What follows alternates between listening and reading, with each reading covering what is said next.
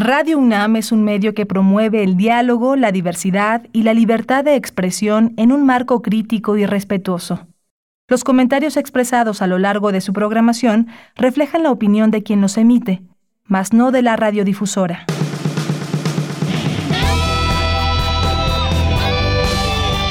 Prisma RU. Relatamos al mundo.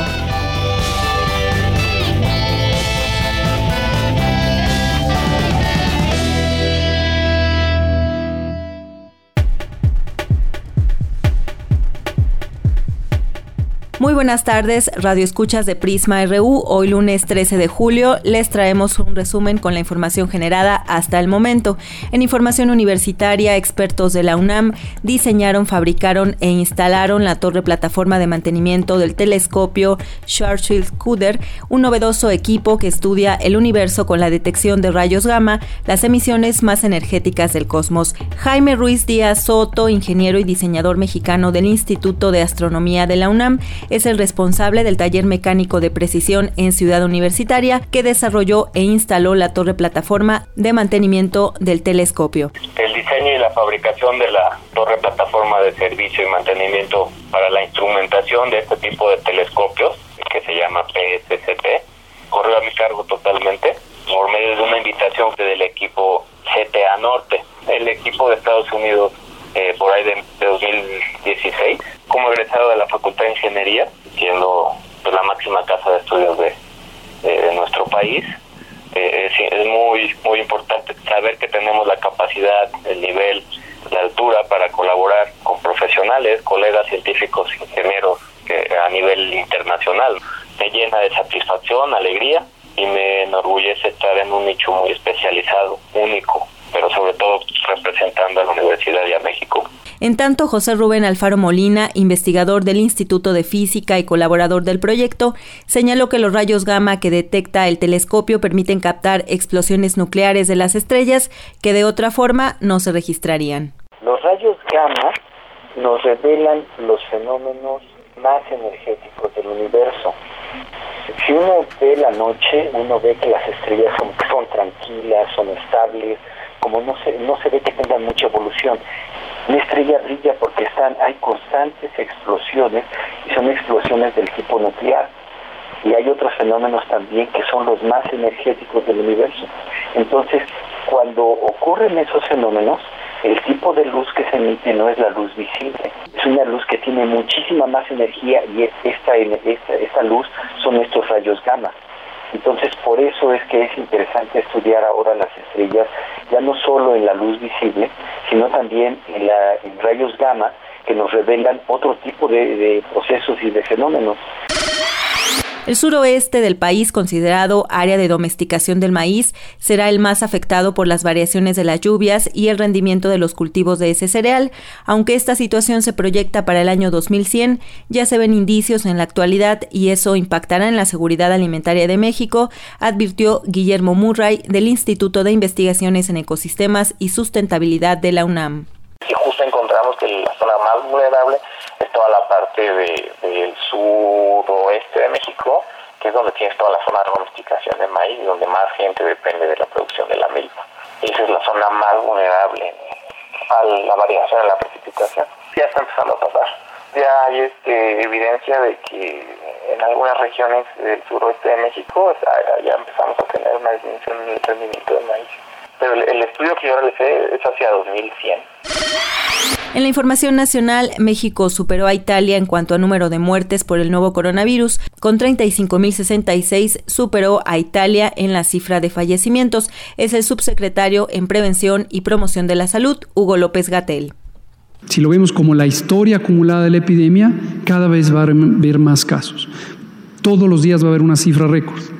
Mañana va a ser más alta que hoy. Los casos acumulados. De estos 300 mil casos confirmados que tenemos en México, o la enorme cantidad de 15 millones que tenemos en el mundo, más de tres cuartas partes ya no son personas con enfermedad. Se reintegraron a su vida normal. Por eso la cifra técnicamente útil es la cantidad de casos activos. En México tenemos en este momento 48.822 personas que representan el 15% del total de los casos que han sido estimados desde el inicio. De marzo a junio de 2020, los primeros cuatro meses de la emergencia por COVID-19 en México, se han perdido 1.113.677 puestos de trabajo formales, de acuerdo con datos del Instituto Mexicano del Seguro Social. El presidente Andrés Manuel López Obrador se reunió en Palacio Nacional con los padres de los 43 normalistas desaparecidos de Ayotzinapa para darles a conocer los avances de la investigación. A su salida, luego de tres horas de reunión, Melito Ortega, vocero de los padres, dijo que hay avances importantes en el caso y que la identificación de Cristian Alfonso Rodríguez es un parteaguas para una nueva investigación y conocer así el paradero de los estudiantes. Sí hay confianza porque se ha mostrado, gobierno ha mostrado los pasos lentos, pero se ha mostrado que se han hecho realidad. ¿A qué se comprometió el presidente, señor? Bueno, de continuar con la investigación, porque esta investigación debe estar hasta esclarecer el tema de todos los estudiantes. El tema de las detenciones, eso ya ha sido una línea que ha estado ahí. ¿Próximas detenciones le dijo algunos otros mm, procesos que están? eso está, está a la orden del día. La Fiscalía General de la República solicitó al Líbano la extradición del empresario textilero Kamel Nasif para que enfrente a la justicia mexicana por su presunta responsabilidad en el delito de tortura cometido en contra de la periodista Lidia Cacho. Durante el semáforo naranja se acordó que los comerciantes de parte del centro histórico y la colonia Morelos no realizarán actividades los domingos, lunes y martes a partir del día de ayer. El gobierno de México informó que ya hay una oferta para la compra del avión presidencial Boeing 787 José María Morelos y Pavón, informó Jorge Mendoza, director de Banco Nacional de Obras y Servicios Públicos. La región de América Latina y el Caribe se convirtió este lunes en la segunda más afectada del mundo por la pandemia del nuevo coronavirus en número de muertos detrás de Europa, con más de 144 mil decesos oficialmente registrados. Dos vacunas experimentales contra el coronavirus desarrolladas conjuntamente por la firma biotecnológica alemana BioNTech y el gigante farmacéutico estadounidense Pfizer recibieron la designación de vía rápida por la Agencia Reguladora de Estados Unidos, dijeron las firmas este lunes. El actual presidente de Polonia, Andrzej Duda, ha ganado las elecciones presidenciales. El reporte con Euronews. Andrzej Duda vence en las elecciones presidenciales de Polonia. El político ultraconservador se ha hecho con la victoria ante el liberal europeísta Rafał Trzaskowski de manera oficial, después de una noche de escrutinio en la que los resultados estuvieron demasiado ajustados para hacer público a un ganador. En estas elecciones los polacos elegían más que un presidente, elegían entre la continuidad de las políticas nacionalistas y ultraconservadoras del Partido Ley y Justicia en el poder o el cambio al centro europeísta que encarnan Trzaskowski y la opositora Plataforma Ciudadana que le respalda. Casi cada uno de nueve seres humanos sufrió de desnutrición crónica en 2019, una proporción que debería agravarse a raíz de la pandemia de COVID-19, según un informe anual de la Organización de las Naciones Unidas publicado el día de hoy. El resultado de las elecciones regionales en España plantea dilemas a los grandes partidos políticos a nivel nacional. El reporte con Euronews.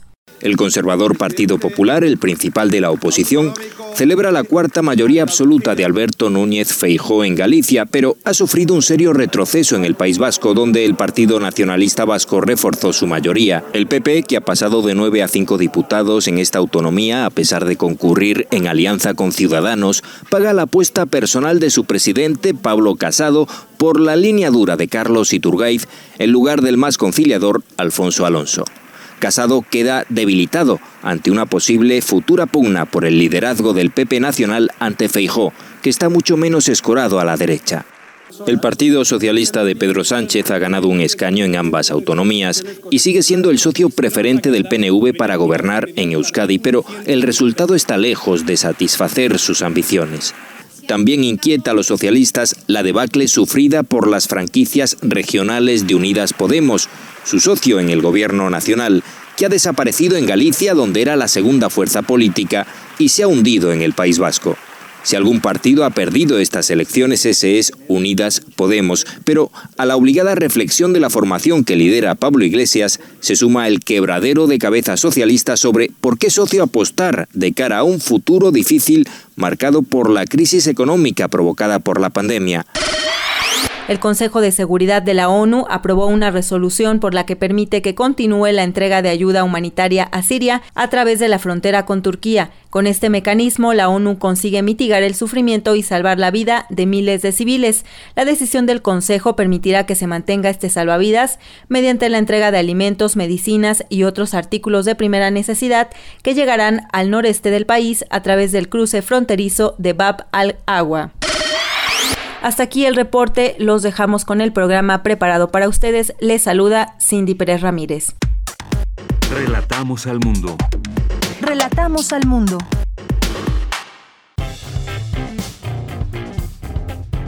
Campus RU. Nos vamos ahora con la información de mi compañera Virginia Sánchez. La creatividad y el ingenio han sido factores elementales para el desarrollo humano. Adelante, Vicky. Hola, ¿qué tal, Deyanira? Muy buenas tardes a ti y al auditorio de Prisma RU. Entre los aspectos fundamentales para el desarrollo y subsistencia de la humanidad se encuentran la capacidad intelectual y el ingenio. Incluso ha servido tanto a nuestra especie que desde su aparición en la Tierra les ha permitido resolver problemas. Así lo señaló José Luis Olleiro Rebolledo, investigador del Instituto de Ciencias Aplicadas y Tecnología de la UNAM, quien detalla que un ejemplo de ello es la agricultura, que se desarrolló a partir de la capacidad de observación de las propiedades de plantas y los medios propicios para una mejor adaptación de las mismas en diferentes condiciones ambientales, y así obtener mayor rendimiento y resistencia a las plagas. En ese sentido, destaca el especialista, la trascendencia de la innovación y la creatividad también se refleja en el conocimiento que se imparte y desarrolla en las universidades. La creatividad y la innovación son importantísimas. Primero que nada para innovarnos a nosotros mismos, porque es algo es algo muy importante. que ha cambiado? Han cambiado muchísimas cosas. Los medios que utilizamos para impartir las clases, eh, la enorme cantidad de libros, artículos, documentos, reportes que están a nuestra disposición en virtud de que podemos utilizar bibliotecas electrónicas, bases de datos, internet. Nos hemos innovado a nosotros mismos, pero también las universidades, por supuesto incluida la UNAM, tienen entre sus funciones fundamentales la investigación. Y la investigación lo que busca es justamente generar conocimientos nuevos, originales, que se sumen al acervo de conocimientos de la humanidad y eventualmente nos sirvan para solucionar problemas. En las universidades sirve la, la innovación y la creatividad nos sirve como insumo, pero también nos es importantísima para nuestros procesos educativos y de investigación y esto a su vez genera resultados. O sea, estamos inmersos en esa cuestión. La innovación también es muy importante para promover el desarrollo económico y el empleo, destaca Solleiro, pues brinda la oportunidad de reforzar las capacidades de las empresas y asimismo se pueden crear otras como las llamadas startup otro ejemplo de lo fundamental del ingenio y las innovaciones para el progreso humano se ve reflejado en el vestido, la vivienda, el transporte y las comunicaciones hasta llegar a los avances tecnológicos y científicos con que contamos en la actualidad. Es por ello, concluye el especialista, que debemos aprovechar nuestra creatividad, de darnos el derecho de creer que las cosas pueden hacerse de forma diferente en el plano artístico, científico y tecnológico. Hasta aquí la información. Muy buenas tardes. Vamos a la información con Cristina Godínez. El teórico y sociólogo Manuel Castells impartió conferencia magistral en la UNAM. Adelante. Deyanira Auditorio de Prisma RU, buenas tardes. En la Coordinación de Humanidades e invitado por el Instituto de Investigaciones Sociales de la UNAM, Manuel Castells dictó la conferencia magistral La corrupción del Estado en América Latina. El catedrático emérito de Sociología por la Universidad de California, Berkeley, dio un adelanto del libro La Nueva América Latina. Castells expresó que en dicho texto aborda el tema de las transformaciones múltiples y comienza con la crisis de los modelos predominantes. La crisis del neoliberalismo y luego el surgimiento del neodesarrollismo y luego la crisis del neodesarrollismo y el surgimiento de no se sabe qué. Entonces, es uno de los temas y hay otros muchos. Eh, el tema, para mí, fundamental de el, despertar eh, a fondo y definitivo del movimiento feminista, de las luchas de las mujeres, de la transformación de eh, la conciencia de las mujeres latinoamericanas y, por consiguiente, de lo que transforma todo lo demás, la familia, la sexualidad, la socialización de los niños, la relación al Estado. Es decir, eso está cambiando en todo el mundo absolutamente eh, nuestras sociedades y también en América Latina. En el libro que hizo con el sociólogo Fernando Calderón, también analiza la economía criminal en América Latina, la descomposición de la Iglesia Católica y llega a la siguiente conclusión empírica. Es que en el centro de todas las transformaciones y sobre todo de todas las crisis es la transformación del Estado y sobre todo la corrupción del Estado en todos los países par de excepciones que luego hablaré para acabar en un tono más positivo.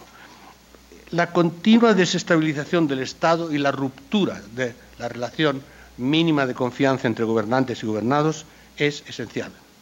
El factor clave en todo esto es la corrupción política. Yo diría que lo que fueron los golpes militares como desestabilización del Estado en el siglo XX es la corrupción del Estado en el siglo XXI y hay que tomarlo así y directamente.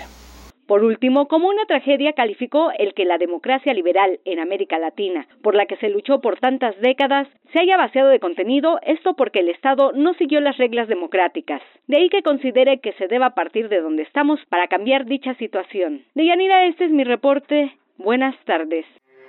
Porque tu opinión es importante, síguenos en nuestras redes sociales, en Facebook como Prisma RU y en Twitter como arroba PrismaRU. Relatamos al mundo. Relatamos al mundo. Continuamos, ya está aquí con nosotros en cabina Federico Navarrete, que es novelista, historiador e investigador en el Instituto de Investigaciones Históricas de la UNAM. Ha publicado libros sobre la historia de los pueblos indígenas y el racismo en México y América Latina, como México racista, una denuncia. Pues bienvenido, Federico, gracias por estar aquí con nosotros. Es un gusto estar aquí, gracias por invitarme. ¿Somos o no somos racistas? Pues bueno, desde luego, si yo escribí un libro México racista es porque opino que sí lo somos. Y creo que, a diferencia de lo que pasaba hace 10 años, que todavía cuando yo hablaba de estos temas me encontraba básicamente con una negación. Mucha gente que decía, no somos racistas, ¿cómo podemos ser racistas? Racistas los gringos, nosotros no. O inclusive algunos me decían, pues no, nosotros no, no somos racistas porque aquí no hay negros imagínate.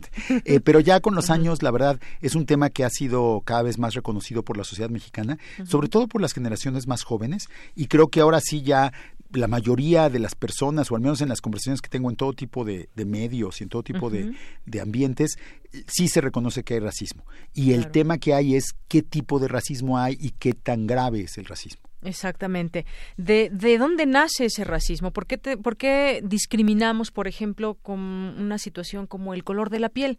El que tengas la piel, más oscura y lo, de, lo, lo, vemos en encuestas que se han realizado, estudios incluso, donde pues bueno se, se especifica también eh, quienes tienen, por ejemplo, acceso a un mejor trabajo por el color de piel. Uno se preguntaría, ¿de verdad es esto lo que nos interesa? Pues realmente ha, habido recientemente eh, un diverso, eh, muy diversos grupos de sociólogos han realizado investigaciones justamente sobre el impacto del color de piel en particular, la, el pigmento, como se llama, sobre las oportunidades socioeconómicas de las personas y han demostrado una clarísima correlación entre eh, la condición socioeconómica de una persona y su color de piel. En general, las personas más blancas tienen una posición social más elevada y tienen más oportunidades de ascender socialmente, mientras que las personas con piel más oscura tienen una posición originalmente más baja y tienen menos posibilidades de ascender socialmente. El, esto ha sido, digo, esto es una cosa que nosotros sabemos de todos los días es una cosa que, que, es parte de la manera en que convivimos socialmente, porque todo el tiempo, y ese es uno de los rostros más eh, terribles del racismo mexicano, todo el tiempo estamos juzgando a las personas por su aspecto físico y su color de piel y deduciendo, este es rico, este es pobre, este tiene más educación, este tiene menos educación, por la manera en que eh, su aspecto físico, cómo hablan, cómo se visten, todo eso. Aquí se mezcla clasismo con racismo, con otras formas de discriminación. Eh, tenemos estas estadísticas que nos muestran que a nivel global eso es verdadero, pero hay menos estudios, aunque ya se están empezando este, otros, eh, se están, se están realizando estudios de qué pasa ya a nivel micro, ¿no? ¿Qué pasa cuando una persona va a pedir un trabajo? ¿Influye de veras el color de la piel o no en que le den ese trabajo?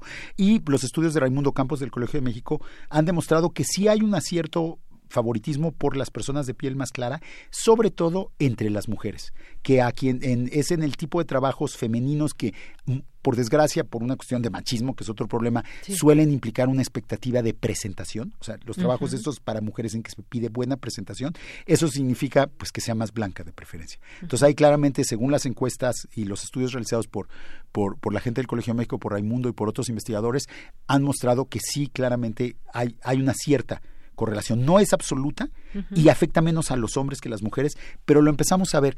Yo diría que otro componente de este racismo eh, mexicano tiene que ver con, con, el polo opuesto, con el privilegio y las asociaciones positivas que tenemos con ser blanco, que tienen, por ejemplo, mucho que ver con los medios de comunicación. En los medios de comunicación, en la publicidad y en la televisión sale solo gente blanca, solo gente rubia inclusive, que no tiene nada por que lo general delgados. Y delgados, con un tipo físico muy especial, o sea, bonitos entre comillas, que no tiene nada que ver con el aspecto físico de la inmensa mayoría de la población mexicana. O sea, excluyen la al publicidad 90% decía de la- simplemente las familias mexicanas reflejadas en cierta publicidad donde todos son blancos, por ejemplo, cuando Exactamente, ¿no? Las familias pues somos morenos la Hay- mayoría. Hay de todo tipo, ¿no? Y, y en una familia puede haber Hay alguien más tipo. moreno, alguien más Exacto. güero, o sea, digo, cambia mucho la cosa, ¿no? Pero el hecho es que en este mundo eh, que define lo que es aspiracional, es que, que define un poco los ideales a los que aspiran las clases medias y, y la- los que participamos en la economía de consumo y en la vida social mexicana, claramente el ideal aspiracional es la blancura.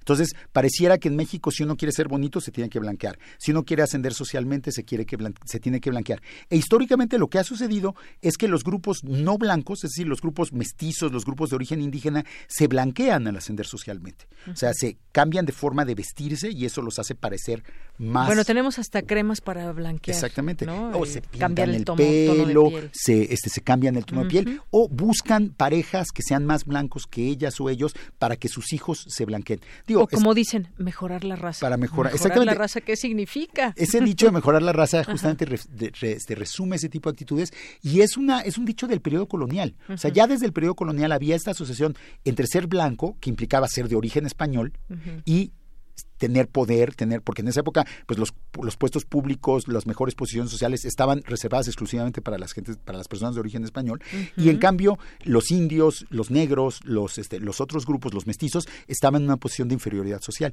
Y eso es algo que ha permanecido en México a lo largo de 200 años, y que- porque en buena medida los grupos de origen indígena, mestizos y negros que han ascendido socialmente se han blanqueado. Benito Juárez se consiguió una mujer más blanca que él. Porfirio Díaz, su, su esposa, era mucho más blanca que él, y ahora los descendientes de Porfirio Díaz son 100% blancos, independientemente de que Porfirio Díaz fuera de origen medio mulato, medio indígena, oaxaqueño. El- y así sucesivamente, ¿no? Los, la- las dinastías políticas mexicanas, si uno ve su genealogía, se van blanqueando a lo largo de los años. Ajá. Y lo mismo los, la gente que asciende socialmente. Entonces yo diría que un elemento central de nuestro racismo es esta asociación entre ser blanco y ser privilegiado, ser blanco y ser aspiracional, ser blanco, entre comillas, y sentirse mejor Que el, que el resto de la sociedad. Claro, y todo esto, todos este tipo de comentarios, estas formas y todo, habla por, habla por nosotros. Muchas veces decimos, y por eso empezaba con esa pregunta, ¿somos o no somos eh, racistas? Se habla de nuestro racismo, desde el color de piel que mencionábamos, altura, complexión y muchas otras cosas que lo llevamos a nuestra vida cotidiana, desafortunadamente. Racismo, está por ejemplo el clasismo, que se van relacionando y que bien nos explicabas, y que nos queda toda esta parte quizás de, de, de la historia, el español blanco y el indígena moreno. Y eso nos, eh, nos da una situación que, pues ahora, el caso Yalitza, por ejemplo, del que mucho se ha hablado, una mujer de origen indígena con un tono de piel oscuro, y bueno, pues creo que las críticas que se, que se dejaron ver en redes sociales y en muchos espacios fueron muy, muy claras de, de ese racismo que nos acontece. Sí, han sido, ha, ha habido unas declaraciones lamentables alrededor de Yalitza y este y, y claramente todas se enfocan al hecho de que ella no debería estar donde estar. Que ese espacio que ocupa Yalitza de, de, pues de ser una estrella, de ser conocida, de ser admirada a nivel mundial, es un espacio que los mexicanos que se creen blancos o esperaban ocupar ellos y les parece que el que lo ocupe una mujer indígena es, es un fraude, es una intromisión, es un no, no, no, es aceptable y se ponen muy malitos porque les da envidia, les se sienten amenazados en su privilegio de blanquitud, sobre todo los actores. O incluso algunas, algunas marcas de ropa, es que cómo puede vestirse con esas ropas que son hechas para cierto tipo de personas. ¿no? todo eso nos muestra un poco los prejuicios. Y otra manifestación terrible también de nuestro racismo es la xenofobia. Esa xenofobia que, por ejemplo, ha brotado en los últimos meses en contra de los migrantes centroamericanos, con las agresiones que hubo en Tijuana y muchas expresiones de odio que ha habido, y que históricamente ha sido dirigida también para las personas de origen asiático. Yo creo que entre las peores historias del racismo mexicano están las matanzas y las expulsiones de personas de origen asiático a principios del siglo XX. Eh, realizadas desde la dictadura de Porfirio, desde el gobierno de Porfirio Díaz hasta los gobiernos revolucionarios, eh, y también en la, este, en la intolerancia hacia pues las religiones que no sean católicas, ¿no? La intolerancia contra los protestantes, contra los judíos. O sea, digamos que en México tenemos toda una serie de prácticas de discriminación hacia los que son diferentes, que lamentablemente muchas veces se suman y se confirman unas a otras y lo que crean pues es, es una de las razones por las que México es una sociedad tan desigual y tan violenta. Y esto, eh, Federico, se convierte en un problema dado que pues vamos con esas actitudes y pues evidentemente quien recibe esas actitudes de racismo pues eh, pues se siente mal, por supuesto, y si lo generalizamos en muchos de sus aspectos, pues es un problema atacar, quizás diría yo, pero pues cómo cómo le hacemos, porque eso lo traemos pues muy enraizado, diría yo. Pues mira, yo creo que el, hay dos el, el, racismo en México tiene dos aspectos. Tiene un aspecto estructural histórico que tiene que ver que desde hace cinco siglos el poder en México ha pertenecido fundamentalmente a las personas de origen español, europeo y a los blancos, o que se consideran blancas o que pasan por blancas, digamos. Y los grupos indígenas, los grupos eh, mestizos más pobres, los grupos afroamericanos, los grupos asiáticos han sido excluidos de ese poder. Eso ha creado una sociedad brutalmente desigual. Entonces, la primera estrategia para combatir el racismo en México es combatir la desigualdad. O sea, finalmente el racismo existe en México porque es parte de un sistema de relaciones sociales eh, brutalmente eh, injustas y desiguales. Entonces hay que cambiar ese sistema de relaciones sociales para combatir el racismo. Y al mismo tiempo no se va a poder combatir plenamente la desigualdad socioeconómica que es parte del racismo, sin combatir además las prácticas discriminatorias. O sea, porque podemos, suponiendo que pudiéramos igualar a toda la población, y que todos ganáramos lo mismo. De todas maneras, si seguimos pensando que los blancos, entre comillas, son mejores que los no blancos, pues en dos o tres generaciones los blancos monopolizarían otra vez el poder. Entonces, lo que hay que hacer es combatir, por un lado, el aspecto estructural del racismo que tiene que ver con el orden social y por el otro lado, las actitudes, las prácticas, los prejuicios que hace, que generan la discriminación en nuestra vida social, en nuestra vida cotidiana. Y como muchos de los problemas de nuestro país, por ejemplo, la violencia empieza en casa la violación y las agresiones sexuales a las mujeres empiezan en casa. La, el, machismo y la dominación patriarcal empieza en casa. Lamentablemente, el racismo en México también empieza en casa.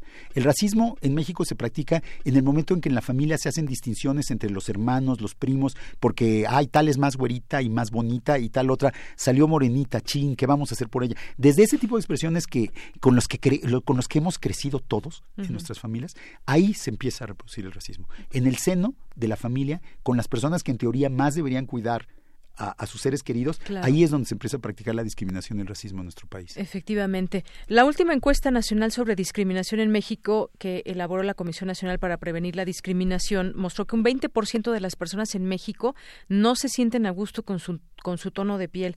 Un 23% de los encuestados habitantes de México dijo no estar dispuesto a vivir con alguien de otra raza o con una cultura distinta. Y bueno, me viene a la mente otra de las frases que está implícita con este racismo. Hasta en los perros hay razas. ¿Qué significa esto? Lo decimos, como, como mencionábamos hace rato Federico, nos decimos no racistas, pero de pronto en una frase ahí denotamos cuán racistas somos. Y bueno, pues estas son, imagínate, un 23% de habitantes en México no podría vivir, rentarle un departamento o convivir en un mismo piso con una persona que sea quizás de otro color de piel, que venga de África o que sea, por ejemplo, homosexual. Todo esto pues denota eh, en la realidad, vaya, están impresas estas cifras y están impresos nuestro racismo. Pues sí, una cultura lamentablemente de intolerancia y de discriminación. Intolerancia. Que, es parte de nuestra cultura y, em, y fíjate, esto también creo que denota que incluso lo sabemos, un 72.2% consideró que sí hay racismo en México y un 47% señaló que los indígenas no tienen las mismas oportunidades para obtener un trabajo en México. Justamente lo que platicabas, ¿no? Y bueno, pues México, un país que ejerce el racismo, que cree que no es racista y que, pues bueno, todo esto lo revelamos todos los días con las personas con las que nos involucramos, comentarios cuando la gente se pelea, de pronto también sale sale su racismo a flote, sale ese eh, clasismo que todo de la mano, todo de la mano pues conjuntan, hacen un conjunto de actitudes y de acciones que pues no nos llevan por el mejor camino. Sí, por ejemplo, dos términos que son claves de, o sea, que se utilizan muchísimo en nuestra convivencia social en la Ciudad de México el día de hoy, eh, naco y güero. Son dos términos que, que, denotan, por un lado, una diferencia de clase. En general, las personas que son llamadas con ese término, que a mí me parece inaceptable, naco, son personas más humildes. Pero también, si uno busca en Google la palabra naco, sale pura persona morena.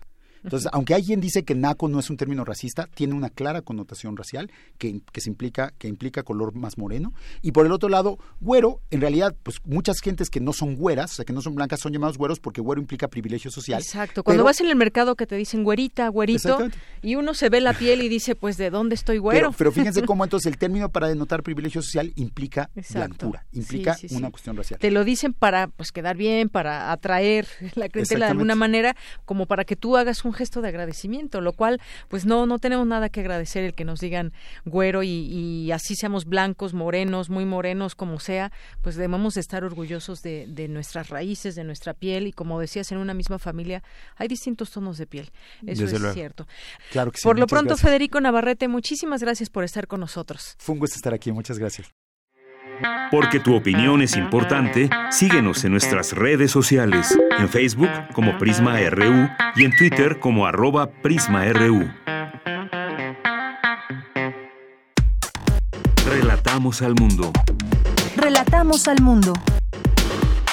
Al inicio del programa les platicábamos que tendríamos aquí en cabina al autor del libro María del Carmen, que es Alejandro Santoyo Castro, que ya me acompaña aquí y le doy la más cordial bienvenida. Alejandro, gracias por venir. Muchas gracias, Deyanira, y muchas gracias por permitirme aquí platicar algo sobre la novela María del Carmen con tu auditorio. Así es, Nahui Olin. Y bueno, te acompañan, hay que mencionarlo, el doctor Román Franco y también Grisel Cruz, que vienen aquí acompañándote y pues cualquier cosa pueden interrumpirla la, conversación.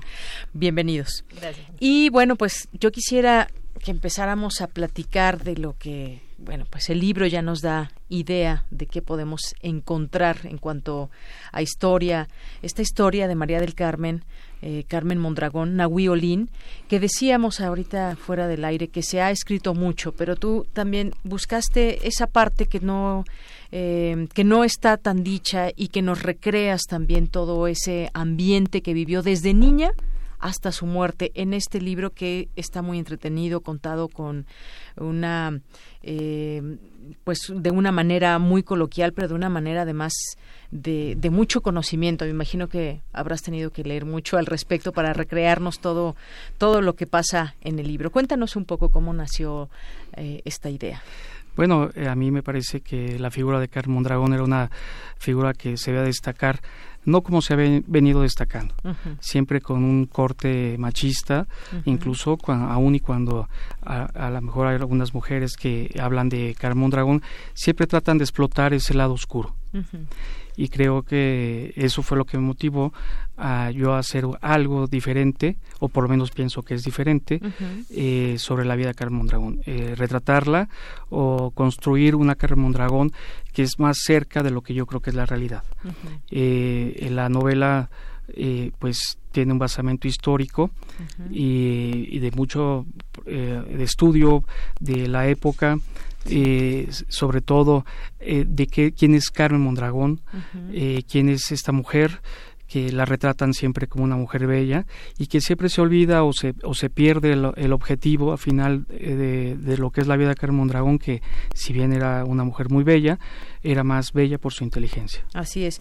Y una vida que nos, nos empiezas a platicar desde que era niña, con muchos movimientos, bueno, su, su papá, que fue una figura también importante en todo eso, porque gracias a esto tuvieron oportunidad en bajo circunstancias, a veces no, no las mejores, había conflictos y demás, viajaban a Europa, a París, después estuvieron un tiempo en España, en México, como cuando regresaban veían los cambios o veían una ciudad cambiada, que estaba justamente en un crecimiento o en un eh, momento eh, importante la Ciudad de México, platicas un poco del, del porfiriato y todo esto nos sitúa en cuál es ese contexto donde se vivían pues las familias muy tradicionales de aquella época, la figura de la mujer tenía un rol específico y ella desde niña pues empezaba a romper con todo eso. Cuando entró a este colegio francés y todo, empezó a tener esas, esos ímpetus por la literatura, por el arte. Bueno, yo creo que Carmen Mondragón ya traía una formación académica eh, bastante robusta.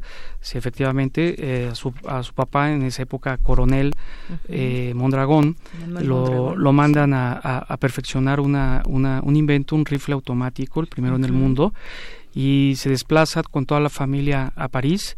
Carmen Mondragón eh, tenía eh, aproximadamente cinco o seis años, uh -huh. regresan a México, ya ella llega a, a los 10, uh, 11 años uh -huh. y es anecdótico porque por ahí se rescataron eh, eh una un libro, un, unos escritos de Carmen Mondragón, uh -huh. eh, que se llama Los 10 años en mi pupitre, y entonces ahí ya eh, demostraba, o por lo menos se podía ver, esa calidad de, de, de artista uh -huh. a tan corta Y que edad. su papá se, de, se de había dado cuenta ya también de esta... Sí, eh, la, la, novela partimos de una realidad histórica, pero construida con una ficción, una ficción de como yo eh, concibo los personajes, Exacto. a todos los personajes, y nos apartamos precisamente del tema de esta, de que si es Gerardo Morillo, el gran eh, vulcanólogo, o el gran paisajista, si es Diego Rivera, este gran muralista, Frida Kahlo, una mujer intensa, eh, y nos apartamos de esta, de esta cuestión del,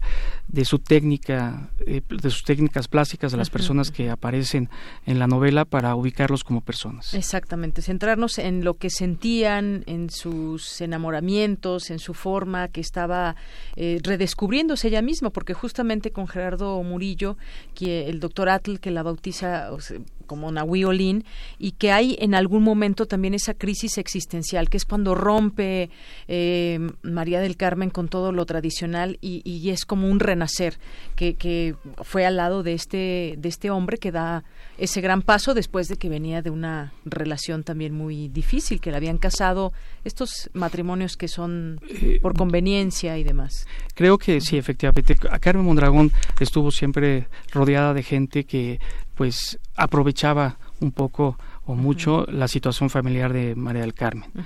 eh, tenemos ahí está a, a Manuel Rodríguez Lozano, uh -huh. también un gran pintor, un gran muralista, eh, que eh, está debidamente en la bibliografía histórica, que era homosexual. él se casa con Carmen Mondragón, eh, parece, eh, nunca hay un dato que llevaron una, una relación marital pues ortodoxa uh -huh. y bueno pues ella efectivamente eh, cubre los estándares de esa sociedad de finales del siglo XIX para cumplir su papel en esa época de su vida que se casa y hasta cuando regresan a México porque se fueron a vivir a, primero a París, luego a San Sebastián, derivado de que eh, su papá ya siendo general eh, participa en esa época o en esa primera parte de la Revolución Mexicana, conocida como la Decena Trágica, uh -huh. eh, se alía a Victoriano Huerta, incluso Victoriano Huerta lo hace general de división, lo hace secretario de Guerra y Marina y por ahí manejamos también algunos aspectos históricos eh, donde eh, Huerta, el mismo Huerta pensamos eh, que filtra la información de que él ordena la muerte de de lo se me refiero a que a Manuel Mondragón ordena la muerte de Madero y Pino Suárez uh -huh. y entonces sale exiliado del país. Le dicen, ¿sabes qué? Tienes que ir a, a, a París a presentar algún este acto oficial y ya en el en, en lo que está viajando llega uh -huh. la información de que pues está destituido del puesto uh -huh. y primero se va eh, Gerardo Mondragón con su esposa Carmen y Rodríguez Lozano los, los alcanzan después, uh -huh. pero viven exiliados en el país y regresan en los años 20 del siglo del siglo XX precisamente. Claro y que pues bueno de ahí toma también muchas cosas desde para su para su propia persona el cortarse el cabello no se habla de que fue pues una precursora del feminismo también.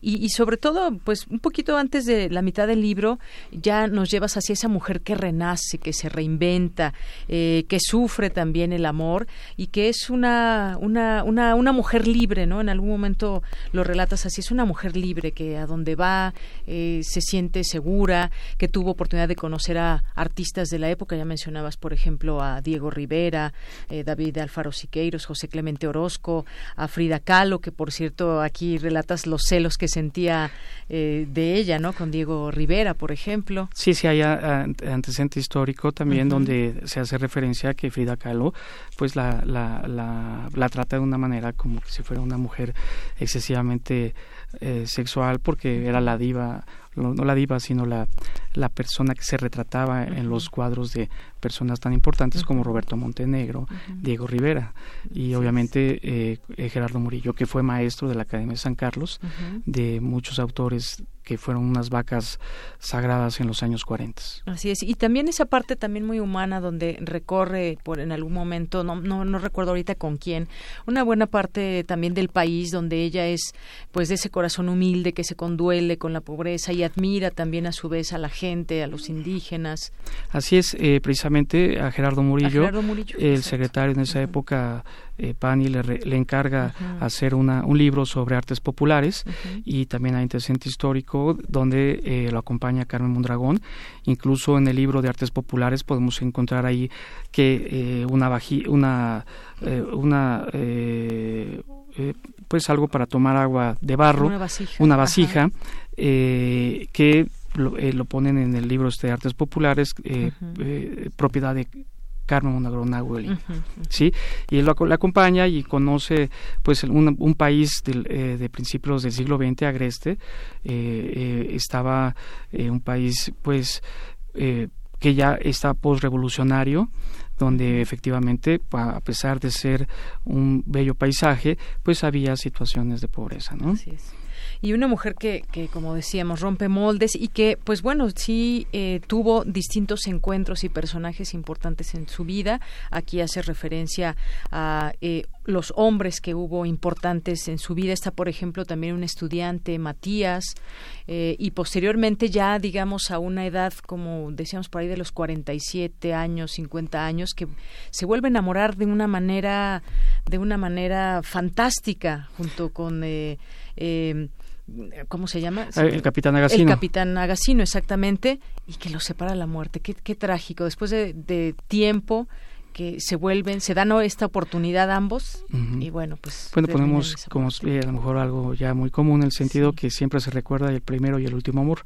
Y eh, lo que tratamos en la novela es eh, qué pasaría, por ejemplo, eh, qué hubiera pasado si este Salvador Novo se hubiera expresado frente a Carmen como se expresó, eh, que era una mujer eh, enferma de furor uterino, ¿qué hubiera pasado? Aquí, en esa época, cuando Salvador Novo hace esa referencia, pues se lo aplauden y se la creen.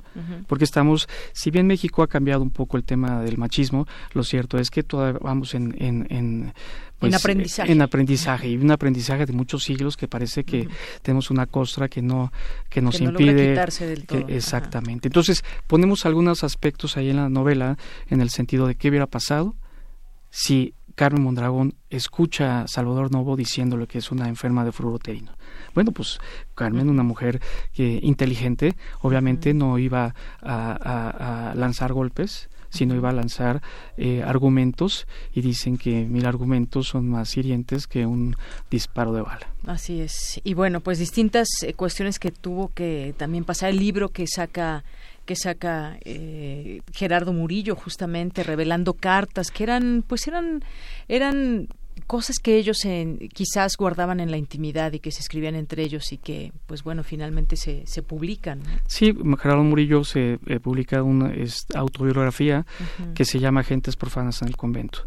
Decimos ahí sostenemos en nuestra novela que lo que escribió Carmen en la intimidad de la del lápiz y el papel y para entregárselo a Gerardo Murillo como una mujer enamorada. Ella, eh, eh, Gerardo Murillo, después de algunos años, eh, ya incluso podemos pensar incluso hasta despechado y, amargado, publica eso. Y trata de, de esconder los, las, a las personas. Llama incluso a Gacino al, enamorado que una persona de, de, sociedad añeja y perdida eh, eh, que es Pierre Agasina, le dice que la mujer es que se llama Agasina, se lo escribe a Pierre, eh, burlándose, pienso yo, dentro de mi contexto de la novela y este contexto histórico, se, se, se, burla de, de, esa, de esa facilidad que tenía Carmen de hablar francés, porque lo parece que lo, lo, hablaba como nativa, y entonces genera toda una, una historia pero simple y sencillamente con el hecho de denostar a Carmen en su como mujer y también como eh, ventilar sus eh, cuestiones de sexualidad. Digamos que si lo hubiera hecho Gerardo Murillo en, esto, en esta época, podríamos considerarla una porno venganza. Exactamente. Mm, así, creo que sí coincido con esta apreciación.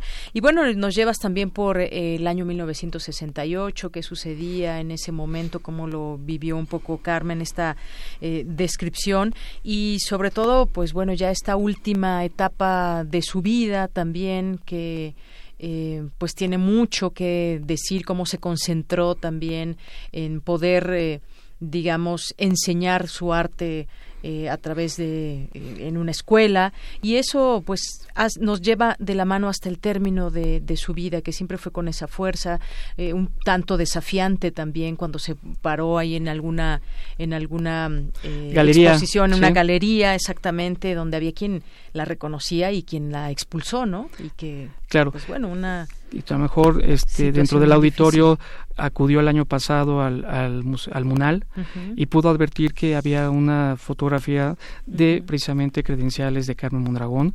La última fotografía que aparece es de 1963, tenía 73, 75 años, una mujer eh, todavía muy guapa.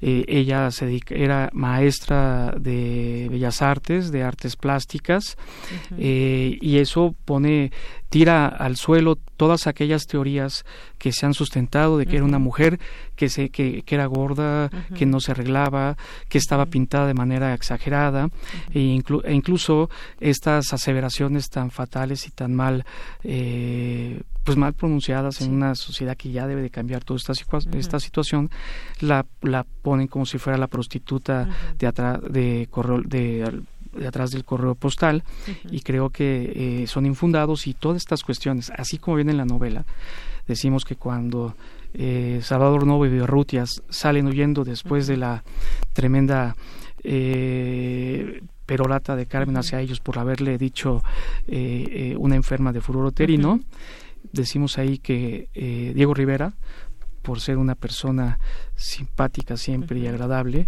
quiso romper unas eh, flechas en defensa de María del Carmen. Y entonces a lo mejor eso también me llevó a, proyectar una novela en este sentido. Muy bien. Bueno, pues con esto terminamos. Muchísimas gracias Alejandro Santoyo por venir, visitarnos, contarnos un poco de lo que podemos encontrar en María del Carmen que recomendamos. Este libro que se consigue en la librería Porrúa. Sí, así en Porrúa. Eh, quisiera más decir rapidísimo, ya sé que el, dios Cronos nos ha dicho que ya, eh, agradecer a, Ruth, a ti por tu fina atención de recibirme y sobre todo una amiga que siempre ha estado al pie del cañón, como decimos, con igual que el doctor Román y Grisel, eh, Natalia Telles, una gran amiga que le deseamos que Muchas gracias. Muy bien, pues muchísimas gracias Alejandro. De verdad no se pierdan este libro María del Carmen. Gracias por visitarnos y continuamos. Relatamos al mundo. Relatamos al mundo.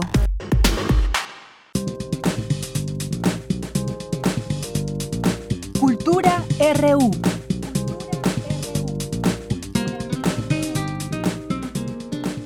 Nos vamos a la sección de cultura con Tamara Quirós. Muy buenas tardes, gracias por seguir con nosotros, gracias por escuchar Prisma RU. Esta tarde queremos compartir con ustedes la primera parte de El corazón del ator de Edgar Allan Poe, poeta, cuentista y crítico estadounidense considerado maestro del terror y el misterio, así como pionero de la novela detectivesca Vamos a escuchar la primera parte de El corazón del ator, cuento que ha sido adaptado por Eduardo Ruiz Aviñón para su versión teatral. Escucharemos la lectura a cargo de Guillermo Henry, una grabación de 2009 y que pueden encontrar en descargacultura.unam. Que lo disfruten. Descarga Cultura. Descarga cultura. Punto UNAM.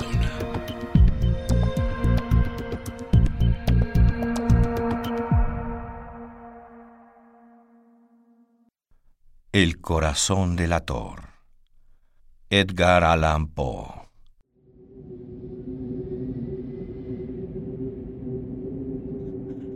Es verdad. Siempre he sido nervioso. Muy nervioso. Terriblemente nervioso. Pero ¿por qué me acusan de que estoy loco? La enfermedad había agudizado mis sentidos en vez de destruirlos o debilitarlos. Mi oído era el más agudo de todos. Oía todo lo que puede oírse en la tierra y en el cielo. Muchas cosas oí en el infierno. ¿Cómo puedo estar loco? Escuchen con cuánta tranquilidad, con cuánta cordura les contaré mi historia. Me es imposible decir cómo esa idea me entró en la cabeza por primera vez, pero una vez concebida, me acosó noche y día. Yo no perseguía ningún propósito, ni tampoco estaba colérico. Quería mucho al viejo. Jamás me había hecho nada malo, jamás me insultó. Su dinero no me interesaba. Me parece que fue su ojo. Sí, eso fue. Tenía un ojo semejante a un buitre. Un ojo celeste y velado por una tela. Cada vez que lo clavaba en mí, se me helaba la sangre. Y así poco a poco, muy gradualmente, me fui decidiendo a matar al viejo para librarme de aquel ojo para siempre. Todas las noches, a las doce, hacía girar el picaporte de su puerta y la abría. Y cuando la abertura era lo bastante grande para pasar la cabeza, levantaba una linterna sorda, cerrada, completamente cerrada, de manera que no se viera ninguna luz, y tras ella pasaba la cabeza. ustedes se hubieran reído al ver cuán astutamente pasaba la cabeza. La movía lentamente, muy lentamente, a fin de no perturbar el sueño del viejo. Cuando tenía la cabeza completamente dentro del cuarto, abría la linterna cautelosamente. Ah, tan cautelosamente. Sí, cautelosamente iba abriendo la linterna. La iba abriendo lo suficiente para que un solo rayo de luz cayera sobre el ojo de buitre. Y eso lo hice durante siete largas noches. Cada noche a las doce. Pero siempre encontré el ojo cerrado. Y por eso me era imposible completar mi obra. Porque no era el viejo quien me irritaba, sino el mal de ojo. Y a la mañana siguiente, apenas iniciado el día, entraba sin miedo a la habitación y le hablaba resueltamente, llamándole por su nombre con voz cordial y preguntándole, ¿Cómo había pasado la noche?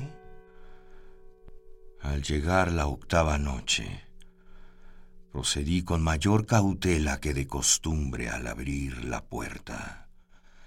El minutero de un reloj se mueve más rápido de lo que se mueve mi mano. Jamás antes de aquella noche había sentido el alcance de mis facultades, de mi sagacidad. Apenas contenía mi impresión de triunfo. Pensar que estaba ahí, abriendo poco a poco la puerta, y que él ni siquiera soñaba con mis secretas intenciones. Me reí entre dientes ante esa idea y quizá me oyó, porque lo sentí moverse repentinamente en la cama, como si se sobresaltara. Había ya pasado la cabeza y me disponía a abrir la linterna, cuando mi pulgar resbaló en el cierre metálico y el viejo se enderezó gritando. ¿Quién está ahí? Permanecí inmóvil, sin decir palabra. Durante una hora no moví un solo músculo. Y en todo ese tiempo no oí que se acostara en la cama. Seguía sentado, escuchando, tal y como yo lo había hecho, noche tras noche, mientras escuchaba en la pared los taladros cuyo sonido anuncia la muerte. Oí de pronto un leve quejido y supe que era el quejido que nace del terror. No expresaba dolor o pena. Oh, no.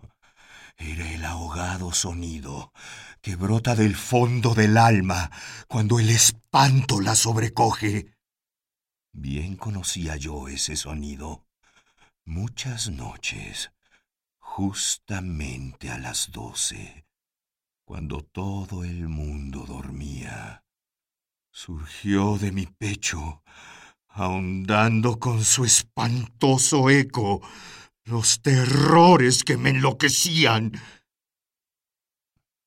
Comprendí lo que estaba sintiendo el viejo y le tuve lástima, aunque me reía en el fondo de mi corazón. Comprendí que había estado despierto desde el primer leve ruido cuando se movió en la cama. Había tratado de decirse que aquel ruido no era nada. No es más que el viento en la chimenea, o un grillo que chirrió una sola vez. Sí, había tratado de darse ánimo con esas suposiciones. Pero todo era en vano. Todo era en vano, porque la muerte se había aproximado a él, deslizándose furtiva y envolvía a su víctima. Y la fúnebre influencia de aquella sombra imperceptible era la que le movía a sentir aunque no podía verla ni oírla, a sentir la presencia de mi cabeza dentro de la habitación. Después de haber esperado largo tiempo, con toda paciencia, sin oír que volviera a acostarse, resolví abrir una pequeña, una pequeñísima ranura en la linterna. No pueden imaginarse ustedes con qué cuidado, con qué inmenso cuidado lo hice. Hasta que un fino rayo de luz, semejante al hilo de la araña, brotó de la ranura y cayó de lleno sobre el ojo de buitre estaba abierto de par en par, y yo empecé a enfurecerme mientras le miraba. Le vi con toda claridad, de un azul apagado y con aquella horrible tela que me lava hasta el tuétano. Pero no podía ver la cara o el cuerpo del viejo, pues, como movido por un instinto, había orientado el haz de luz exactamente hacia el punto maldito. En aquel momento llegó a mis oídos un resonar apagado y presuroso, como el que podría ser un reloj envuelto en algodón. Aquel sonido también me era familiar. Era el latir del corazón del viejo. Aumentó más mi furia, tal como el redoblar de un tambor estimula el coraje de un soldado. Pero incluso entonces me contuve y seguí callado apenas si respiraba.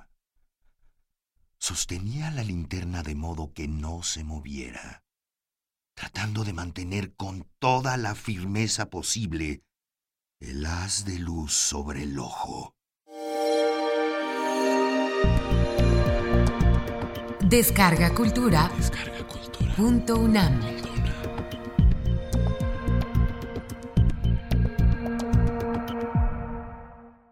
Vamos a hacer un corte en este momento y continuamos con la información. Relatamos al mundo. Relatamos al mundo. Porque tu opinión es importante, síguenos en nuestras redes sociales, en Facebook como Prisma RU y en Twitter como arroba PrismaRU.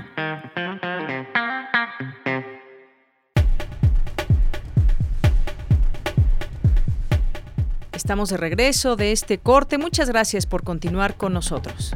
Nos vamos con la siguiente información de Cindy Pérez. Además de la gran diversidad biológica natural, México es uno de los cinco centros de desarrollo de cultivos del mundo, señala José Sarucán. Adelante, Cindy. ¿Qué tal, Deyanira? Muy buenas tardes. En el marco del cuarto encuentro Libertad por el Saber 1519 a 500 años, el ex rector de la UNAM, José Sarucán, señaló en la mesa la naturaleza de la ruta de Cortés y la transformación del medio ambiente en el Valle de México, la importancia de ser herederos de los grupos étnicos, así como de sus conocimientos sobre agricultura que han prevalecido a través de los años. Bueno, hay una historia, hay una enorme historia detrás de ese periodo de 1519, que se cuenta a veces, alguna gente lo conoce, pero nunca se, nunca se valora, nunca se realiza qué significa en este momento todavía tener esa enorme diversidad eh, de cultivos biológica y esa enorme diversidad cultural, étnica, que mantiene todavía esos cultivos. No mucha gente sabe que todavía hoy se, se siembran cada año 59 razas nativas de maíz. Y se siembran no porque los campesinos sean miembros de alguna organización no gubernamental protectora de las razas de maíz, sino porque las valoran, porque las usan, porque por eso mismo las siguen este, cultivando. Y lo mismo que digo del maíz podemos decirlo, el frijol, el, de los chiles, el jitomate, las calabazas. Por su parte, el ecólogo Ezequiel Excurra, además de hablar de la evolución de la cuenca del Valle de México y sus ecosistemas, se enfocó en la agricultura y las técnicas que utilizaron los mexicas y sus diferencias respecto a las técnicas españolas. Entre los datos expuestos por el ingeniero agrónomo, destacó que un conocimiento indígena que aún se conserva hasta la época actual es comer la maleza que germina y que no es tóxica la cuenca de México que encontró Cortés no era un ecosistema desde el punto de vista de la naturaleza prístino, tenía una huella humana muy profunda, habían pasado miles de años en los cuales este, los seres humanos habían afectado de distintas maneras los ecosistemas de la cuenca de México. Los habitantes de la cuenca de México hicieron un descubrimiento que para mí es, es sensacional, que es muchas plantas que crecen como malezas, que en España en ese momento metían a un agricultor con el asadón a quitarlas. Cuando germinan, hasta que tienen un mes o dos meses y son verdes, no tienen, aunque después la planta adulta sea tóxica, cuando germinan no son tóxicas. empezaron a colectar esas plantas y les dieron un nombre general que es quelites. La idea de que las malezas, en vez de sacarlas con un asadón porque compiten con el maíz, las puedo sacar no con un asadón, a lo mejor con una coa o con, algún instrumento de labranza, pero me las puedo comer y que son muy sabrosas, tienen un contenido, un contenido de proteína es, eh, muy, muy alto. Durante esta charla también se señaló que la urbanización del Valle de México es un problema para el estudio minucioso de su formación y que Hernán Cortés recorrió más ecosistemas en México de los que podía haber recorrido en la península ibérica. Hasta aquí la información. Muy buenas tardes. Nos vamos a la siguiente información con mi compañera Dulce García. Deyanira, muy buenas tardes a ti al auditorio de Prisma RU. Los ácaros cumplen funciones ecológicas importantes, como el control biológico y la circulación de nutrientes en los suelos. La UNAM cuenta con una colección integrada por alrededor de 70.000 ejemplares de 1.500 especies, casi 40% de la diversidad registrada en México, por lo que resulta una de las colecciones más importantes a nivel mundial. En México, alrededor de la mitad de las más de 2.700 especies conocidas de ácaros son perjudiciales para los humanos, de ahí que sea importante estudiarlos. Así lo señala Griselda Montiel, curadora asociada de la Colección Nacional de Ácaros del Instituto de Biología de la UNAM. La investigadora asegura que esta es la más reciente de las colecciones zoológicas del Instituto de Biología, lo que es de gran importancia porque están representados todos los órdenes de ácaros que se encuentran en el país. Además, el acervo de garrapatas es uno de los más importantes con alrededor de 10.000 ejemplares y casi 80% de las especies mexicanas. Tenemos alrededor de 70.000 ejemplares de 1.500 especies, ¿no? Tenemos casi el 40% de la diversidad que se ha registrado en México es de las colecciones más importantes que hay en México porque justo tenemos representantes de todos los grupos de, ácaros que, se encuentran en, nuestro país, ¿no? De todos los órdenes. Por ejemplo, en el caso de las garrapatas, pues es uno de los acervos también más importantes, ¿no? Tenemos alrededor de 10.000 ejemplares, este, de casi el 80 este, por ciento de las especies que hay presentes en México. Grisela Montiel mencionó que la UNAM pretende poner todas sus colecciones en línea para la consulta pública. El portal de datos abiertos UNAM Colecciones Universitarias contiene las colecciones zoológicas del Instituto de Biología, además de otras de obra artística y proyectos universitarios. La de ácaros documenta y preserva la biodiversidad del país, además de ser una herramienta importante para la formación de científicos de alta calidad capaces de atender problemas de importancia médica o plagas. Hasta aquí el reporte. Muy buenas tardes. Porque tu opinión es importante, síguenos en nuestras redes sociales, en Facebook como Prisma RU y en Twitter como arroba PrismaRU.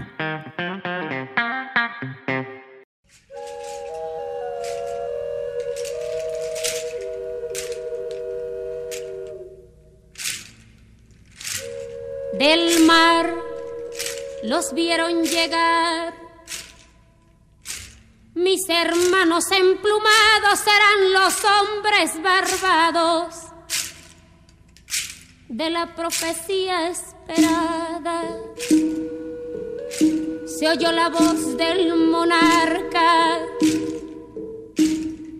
que el Dios había llegado y les abrimos la puerta. Muy bien, pues ya estamos aquí con Sofía Guadarrama Collado, que nos viene a hablar de su libro La conquista de México Tenochtitlán. Y además es autora del bestseller Coatl, El misterio de la serpiente. Ha incursionado en el thriller, novela negra, ensayo, novela histórica, cuento, relato autobiográfico, ciencia ficción y guion cinematográfico y series de televisión. Sofía, es un gusto tenerte aquí con nosotros en Prisma De Radio UNAM. Muchas gracias, es un gusto volver aquí a esta cabina que me ha abierto las puertas ya en varias ocasiones. Así es, y pues ahora con este, con ese trabajo tan interesante que es esta edición conmemorativa, que es una recopilación de las últimas tres novelas de la heptología Grandes Tlatoanis del Imperio, y que tú escribes, y que ahorita comentábamos antes de entrar al aire, eh, lo difícil que puede ser integrar a todos estos personajes de la historia eh, de nuestro país, darles voz y que pues implica un gran trabajo de investigación, de cómo, cómo vas a presentar al personaje, cómo lo vas a recrear a la hora de que nosotros lo leamos y podamos imaginarnos en ese momento todo lo que, lo que sucedió en aquel momento. Cuéntanos de, de este libro. Sí, mira, eh, bueno, es un proyecto que tiene ya 18 años, eh, desde que empecé a hacer esta investigación. Es una como decías tú, o sea, me preguntabas fuera del aire qué, tan difícil es escribir una novela histórica. Y en este caso es, es este doble doble trabajo porque cuando tú escribes una novela de tu imaginación eh, tú haces y deshaces como te dé la gana. tú creas y haces y deshaces con los personajes exactamente. Y hay hay autores que dicen no es que el personaje te lleva y él dicta y todo eso y pero yo creo que no es tan tan difícil como hacer una novela donde realmente el personaje sí te lleva porque no lo inventas tú, porque tú lo tienes que respetar a su manera de ser. Claro, y un personaje más, ¿qué personajes tan importantes? Exactamente. Entonces, por otra parte, hay, un, hay una labor académica que es eh, una investigación muy profunda que tenemos, este, al final de la novela el lector va a encontrar eh, una bibliografía muy amplia eh, sobre los libros consultados para esta novela para que se sientan más cómodos al leerla. Y sí, o sea, son, son ocho libros los que estamos haciendo, vamos con cinco. Y en este caso la editorial lanzó eh, una edición conmemorativa por los 500 años de la conquista de México que eh, será, bueno, la conquista se, sería hasta el 21, pero el, el 8 de noviembre de este año, de mil, 2019, eh, se cumplen 500 años exactamente del día en que Hernán Cortés y Moctezuma se vieron por primera vez en la calzada de Iztapalapa. Así es. Y bueno, eh, aquí reconstruyes la historia de una forma eh, de novela, decíamos, para que el lector pueda también entender lo que hay detrás de la historia y detrás de esos personajes, estos diálogos que podemos encontrar a lo largo del libro, me parece que mm, nos dan pauta para también llevar a cabo nuestra, nuestra imaginación de los momentos, los lugares, eh, lugares muy importantes donde se encontraron por primera vez, eh, como decías, eh, Hernán Cortés y, y algunos otros personajes que nombras en tu novela, desde sitios como, por ejemplo, el eh, el Templo Mayor, el Templo Mayor, que nos haces, nos recreas en, en, la cabeza cómo estaría, cómo sería ese encuentro, eh, cómo nos describes también lo que hay alrededor. Me parece que eso es algo muy interesante que propones en la novela. Eh, sí, de hecho también implica mucho meterte en, estudio de arqueología, de ver exactamente dónde estaba cada uno de los edificios, cuál era su objetivo, y bueno, hay, hay, que trabajar mucho en eso. Eh, y, y, sí, lo que trato de hacer es esto de, reconstruir todo lo que, lo que, lo que vio Hernán Cortés, ¿no? Pero principalmente esta novela no es eh, sobre Hernán Cortés. Eh, como ya te habrás dado cuenta, la novela es alude al, al título de, de, La visión de los vencidos del maestro León Portilla. Y justamente mi novela se llama La conquista de México, Tenochtitlan, versión de los mexicas, aludiendo justamente, aludiendo justamente al, a la visión de los vencidos de, de don eh, Miguel León Portilla. Eh, y el objetivo es que el lector se sienta dentro de Tenochtitlan, que sienta que está escuchando a Moctezuma Xocoyotzin, a Cuitláhuac, a Cuauhtémoc. O sea, eh, incluso desde el lenguaje, el uso del lenguaje, y que vean y que sientan a los españoles como lo veían ellos, de lejos, de, una forma opaca, como, como cuando ves a alguien detrás de un cristal de estos opacos, o sea que no puedes reconocer las, las siluetas, las caras. Así, así tiene, tiene, bueno, intento que el lector vea a, a los españoles de lejos, ¿no? O sea que no, no como se acostumbra en los libros de, de la conquista o sobre la conquista, ya sea novela o ya sea de histórico, libros históricos, de historia este en que te describen perfectamente a Hernán Cortés, a, pues todos los personajes que vienen acompañándolo, ¿no? y, aprendes más de España que de México. así es. Este, entonces en esta novela la idea es esa, justamente que, que ignore el lector lo que ignoraba Moctezuma y, que, y que, que, sientan este miedo y también se trata un poquito de, de desmitificar estas estas eh, ideas que nos han seguido por muchos años de que Moctezuma creía que Hernán Cortés era Quetzalcoatl, lo cual es completamente falso, o que creían que, que, eran dioses, no eran dioses. Eh, por ejemplo, la palabra esta de los teules, ¿no? Que según ellos, eh, los españoles dijeron que eran, que, por eso les llamaban dioses. Hay una palabra que se llama, que es tecutli, que me, me, me declaro mala pronunciando en, en el náhuatl. Pero aparentemente en náhuatl la palabra tecutli eh, pierde el sonido de la C o algo así. Entonces, por eso los españoles eh, al escuchar eh, que le decían Tecutli Malinche, y ellos entendían Teul Malinche, y entonces lo asimilaron como Teotl, que es Dios, pero en realidad le estaban diciendo Tecutli, que es eh, una forma de decir Señor. Entonces, este, de ahí proviene el engaño o el, o la mal la información incorrecta de que eran de que creían que eran dioses no exactamente. Bueno pues eso es parte de lo que podemos encontrar en esta novela que como ya les decimos y nos dice nos dice bien Sofía nos acerca a estos personajes y cómo se veía esta conquista qué estaba sucediendo entre ellos cómo cómo se comunicaban y cómo era lo que ya estaba establecido y cómo pudo haber ido cambiando con toda esta con, con ese tema de la conquista. Incluso también pues cómo, eh, cómo van variando algunos nombres con el paso del tiempo, desde la Malitzin, por ejemplo, y algunos otros que mencionas en el libro, que parece muy interesante. Iztapalapan, por ejemplo, hoy eh, Iztapalapa, ¿no? Por ejemplo, y algunas otras derivaciones muy interesantes que, que nos platicas también en el libro. Eh, fíjate que esto es algo que, que me tomó bastante tiempo, pero lo hice con, con el afán de, de, que la novela se acercara lo más posible al, al, al, lenguaje náhuatl. Y resulta que cuando llegan los españoles, en España no existían las palabras con SH, como en inglés, que es shout, uh, shoot, shower. Eh, no existe. De hecho, si tú eh, revisas un diccionario en castellano, no encontrarás casi eh, nada con, con SH. Y lo que hay ya es una ya son palabras adoptadas de, de la lengua inglesa. Entonces, cuando llegan los españoles a México, eh, descubren un mexico, un tlaxcalan, un texcuco, eh, y pues cómo escribo esto en castellano. Y entonces a lo que recurrieron a la X a forma de comodín.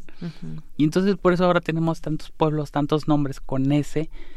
Eh, por ejemplo, Xochitl, que lo escribimos con X al principio, este Ixtli Y entonces lo que yo hice fue en, la, en todo el libro, todas las palabras que llevaban X les puse una SH. Todas las palabras que llevaban doble L, porque en español antes eh, casi todo lo escribían, por ejemplo, la palabra mil, eh, mil del número mil, la escribían con doble L. Entonces, este, por eso tenemos nombres en inglés como, como Cali, digo en, en náhuatl como Cali, que escriben con doble L, y la gente pronuncia Cali. Exacto. O, o la mítica ciudad de, de Tolan, la gente le llama Toyán, que hoy es Tula Hidalgo, ¿no? Porque está escrita con doble L, entonces dicen Toyán y le ponen el an, la acentuación al, final. Y lo mismo hice con los acentos en, la, en toda la novela. Por ejemplo, Chapultepec tendría que ser Chapultepec, Ecatepec, eh, Popocatépetl, que todavía se conserva ese Popocatépetl, Sí, exactamente. Entonces, porque en náhuatl todas las palabras eh, se, se, acentúan en la penúltima sílaba. No importa la regla castellana, porque no es castellano. Hay que recordar que no estamos hablando castellano. Entonces tenemos que respetar las reglas del náhuatl.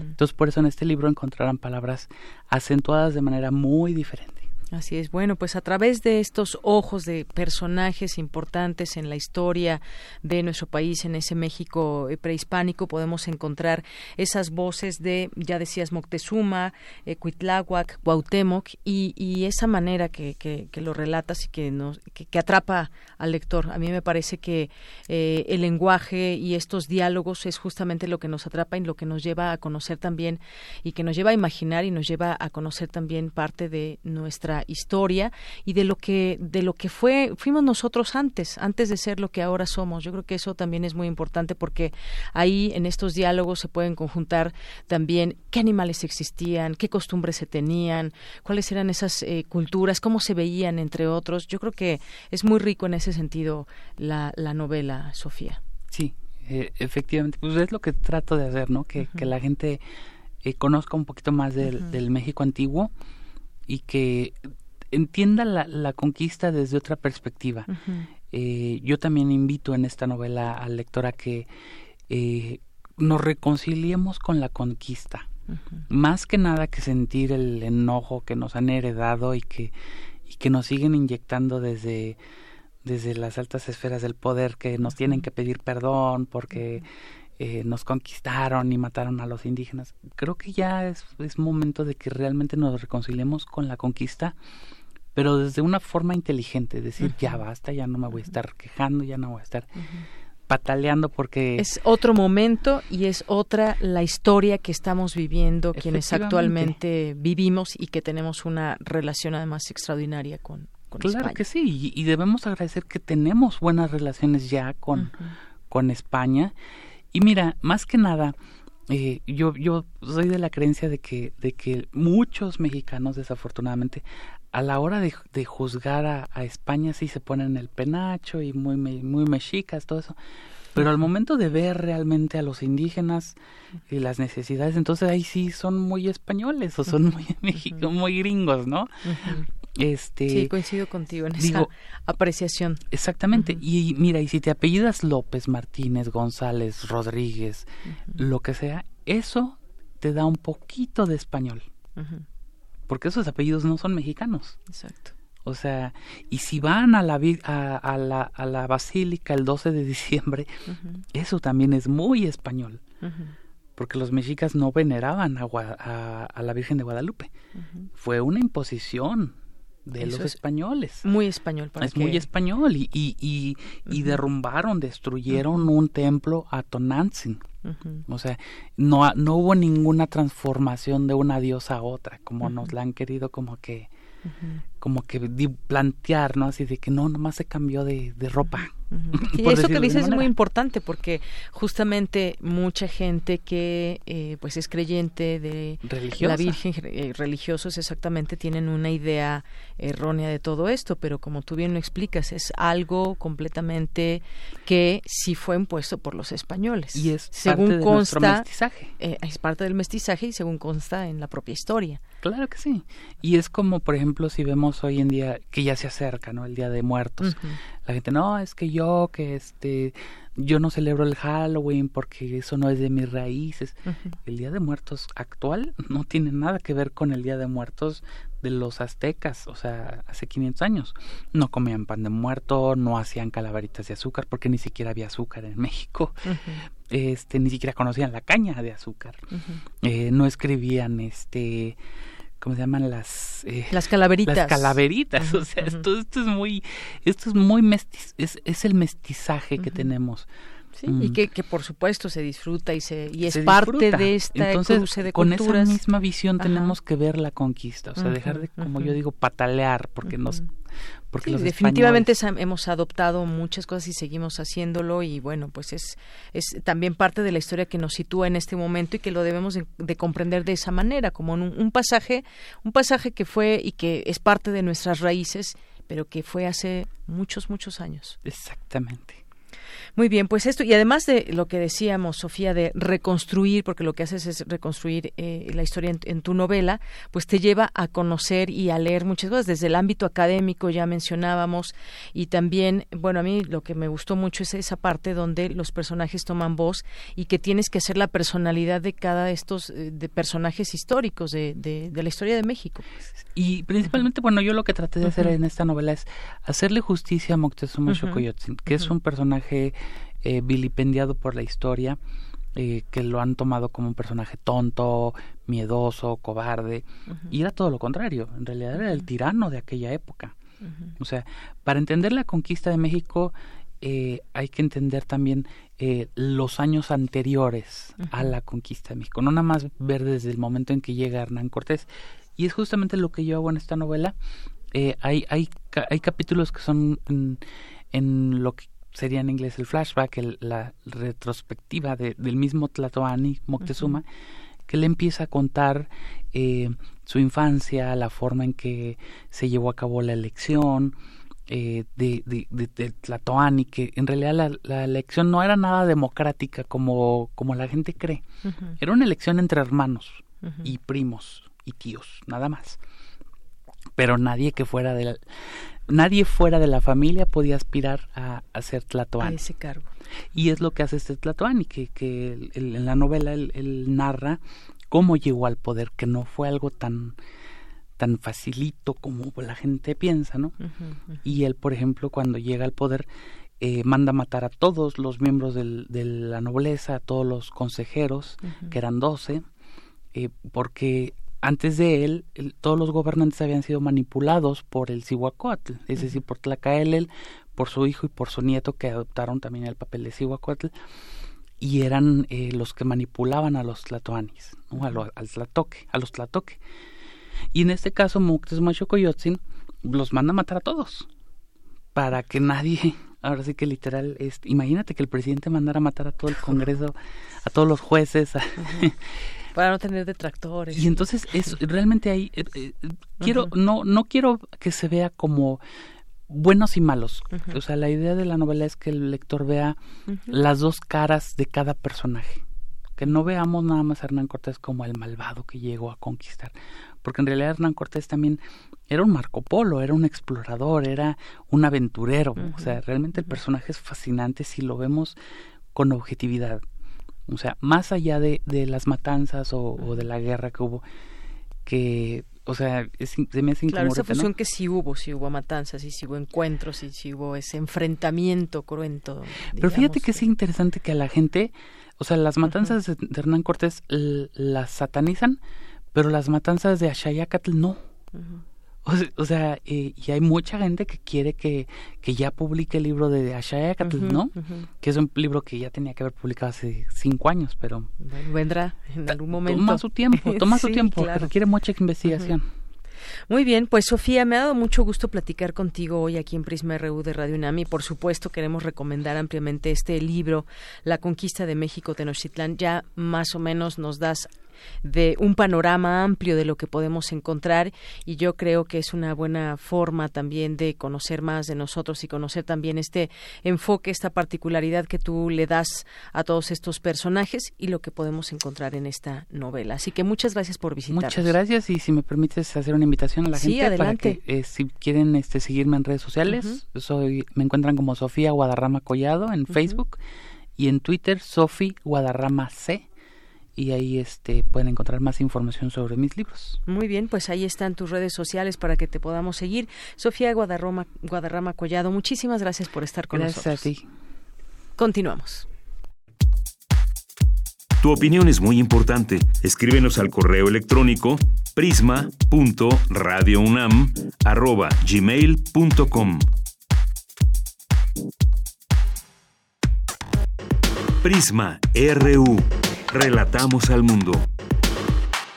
Bien, pues vamos a continuar y tenemos ya aquí en cabina al escritor Eduardo Aguilar Sarandona, que es licenciado en Derecho por la UNAM y que viene a presentarnos y hablarnos de su libro El manuscrito extraviado, historia novelada que recrea dos mundos, el prehispánico y el europeo del siglo XVI. Bienvenido.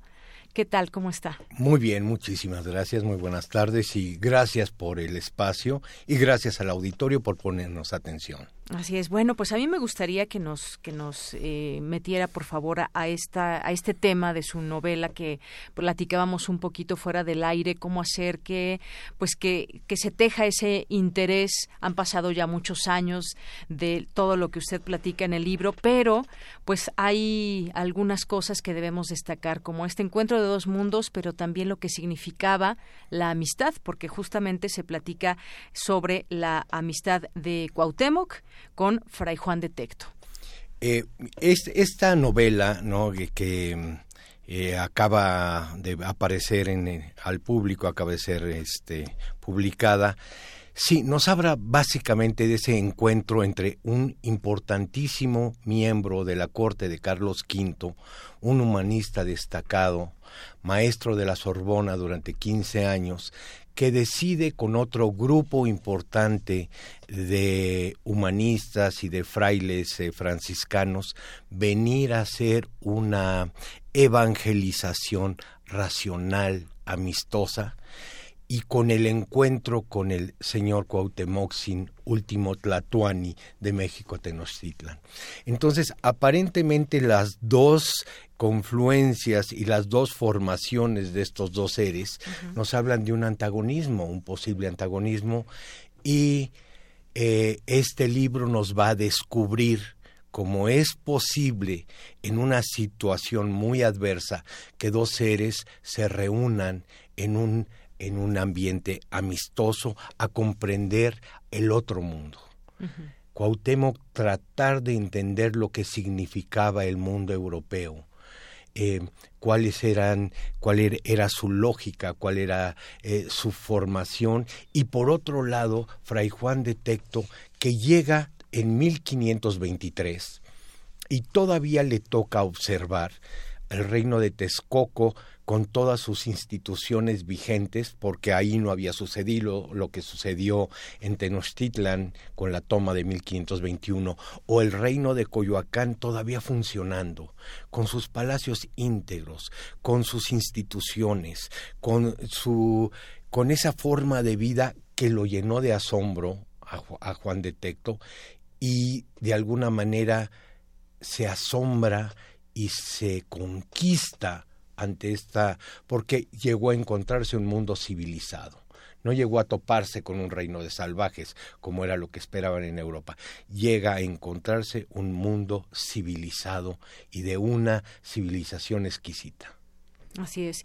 Todo esto es parte de lo que podemos encontrar. ¿Qué otros personajes? Me gustaría que nos, nos platicara también de otros personajes que se nombran y que se conocen en, en la novela, en el libro. Bueno, por ejemplo, está, eh, vamos a hablar en este libro de, la, de Doña Marina, de la señora Malintzin, que era una verdadera mujer de Estado o sea, eh, de, repente con el término malinchista nos extraviamos, pero la señora era una señora trilingüe, hablaba tres lenguas, porque hablaba el náhuatl común, hablaba el náhuatl de Estado y hablaba el chontal, lo que le permitió hacer verdaderos actos de Estado y representando a Cortés. Cortés no eh, dominaba la lengua y la señora logra, o sea, por ejemplo, llegaban los grupos indígenas y la que hablaba era la que tenía el poder, era ella. Entonces hablamos de este formidable personaje. Hablamos también de la señora Tecuishpo, que era hija del señor Moctezuma, que fue mujer de Cuauhtémoc y que al final de su vida ella murió en Sevilla eh, como, como condesa de Miravalle. Eh, eh, estos personajes también, estos personajes femeninos que intervienen en, la novela, nos dan también una pauta de lo que era el, el bueno, el, el, poder de la feminidad en esta tierra. Así es que muy interesante eh, esta parte también. Y bueno, pues dos personajes además tan importantes. Cuauhtémoc, que pues fue el último Tlatuani eh, mexica de México, Tenochtitlán. Y por otra parte también este personaje, eh, Fray, Fray Juan, de, Tecto, de Juan de Tecto, que pues era un teólogo, un misionero franciscano y también de los, uno de los primeros en arribar a México y que moriría en la Nueva España junto a otros misioneros es decir, son dos personajes muy importantes que, digamos, a través de esa amistad también se genera, pues, eh, una suerte de situaciones que nos llevan también a entender, pues, no solamente esta lucha de pronto encarnizada, sino también este tipo de fraternidad que se podía hacer entre estos dos personajes y símbolos. Sí, la conquista fue un momento brutal y yo creo que muchos tratadistas lo han hablado, ¿no? Un momento tan eh, determinante que inclusive en la actualidad, por eso me parece también importante este libro ahora, el, el, trauma de la conquista está presente en todos los mexicanos, ¿no? Es algo que, que, que vivimos a cotidianidad y que tenemos que ir curando, tenemos que ir tratando, porque somos parte de dos mundos y al reconocer que venimos de dos mundos, ese momento nos enriquece como mexicanos. Y además como mexicanos tenemos un papel eh, determinante en el siglo XXI. Otro personaje que me gustaría mencionar es Fray Pedro de Gante, porque viene junto con Pedro de Gante. Eh, era otro personaje magnífico, que él fundó la primera escuela en Texcoco, él funda la primera escuela de música en la Nueva España y, y, en algún momento de su vida se le ofrece el arzobispado de México y él, él, lo rechaza. Él quiere estar con los indígenas como maestro. No quiere un puesto, no quiere poder, él quiere seguir enseñando. Y este es un personaje muy importante también en la historia de México. Hay que juntar, porque, eh, hay que juntar a estos dos tipos de personajes para sacar lo mejor de nosotros mismos. Así es, y para llegar también a todo este, este libro, el manuscrito extraviado, pues me imagino que debe haber leído muchísimos libros que anteceden este, muchas lecturas que antecedieron a esta, a esta creación. Pues sí, sí es una necesidad, porque no solo se recrea el mundo de la Nueva España, hubo momentos en que en 1523 fue cuando se nombra Nueva España, antes era el territorio conquistado, pero eh, también nos relata eh, la vida de Fray Juan de Tecto en Europa, en la Universidad de Lovaina, en la Universidad de París, en Sevilla, en todo este magnífico renacimiento que sucedió en Flandes, porque él es un fraile flamenco. Sí. Y yo creo que todas las culturas llega un momento en que tienen un, una brillantez especial y también un decaimiento a Tecto le toca vivir esta, esta luz increíble que se dio en Flandes. Por ejemplo, tenemos a todos los pintores flamencos del siglo XIV, siglo XV, los pensadores como Erasmo de Rotterdam, sí, que forma parte también del libro, o como el inglés Tomás Moro, que fueron los humanistas, el humanismo fue eh, la escuela filosófica del Renacimiento, donde se rescataron todos los valores de la antigüedad. Muy bien. Y bueno, también eh, parte de los viajes, y recuerdo que en algún, en algún momento leí, usted hizo un viaje a la Sierra de Guerrero y conoció a un descendiente de Cuauhtémoc que le platicó cosas muy interesantes. No sé si todo esto también sea parte de las cosas que, se, que podemos leer a través de este libro. Eh, e, ese encuentro fue la motivación para escribir este ah, libro. Eh, yo hace muchos años llegué a la Sierra de Izcateopan. Ahora los tratadistas y los estudiosos dicen que si eh, los restos de Cuauhtémoc que están en Izcateopan o no lo están, esto no es trascendente ni es importante, son restos. Lo que debemos de rescatar es el espíritu, porque Cuauhtémoc fue un ser excepcional, de una preparación formidable y una persona que enfrentó un momento culminante con una determinación y con una forma que tenemos que rescatar y entenderla. Entonces, en ese viaje a Escateopan que mencionas, eh, yo escuché toda esta historia que realmente me impactó. Eso fue hace 30 años. Entonces estuvo nadando en mi cabeza los libros, porque un libro lo forman las conversaciones con los amigos informados, eh, los libros y los viajes. Claro. Entonces de estas tres cosas fue surgiendo este homenaje al señor Cuauhtémoc, pero no desde el punto de vista nacionalista, sino visto desde Europa, visto desde el área de conquista, pero su asombrosa forma de conducirse y, y, su integridad y coherencia este homenaje queda plasmado en este libro. Muy bien. Ahora, ¿cuándo, ¿cuándo se va a presentar este libro? ¿Dónde lo puede conseguir las personas que nos estén escuchando y que se interesen por leer este manuscrito extraviado? Bueno, vamos a tener dos presentaciones en este mes de diciembre. El 9 de diciembre a las eh, domingo, 9 de diciembre a las 12 horas en casa en la casa monumental del Indio Fernández habrá una presentación eh, que será llevada a cabo por eh, Manuel para Antonio Velasco Piña.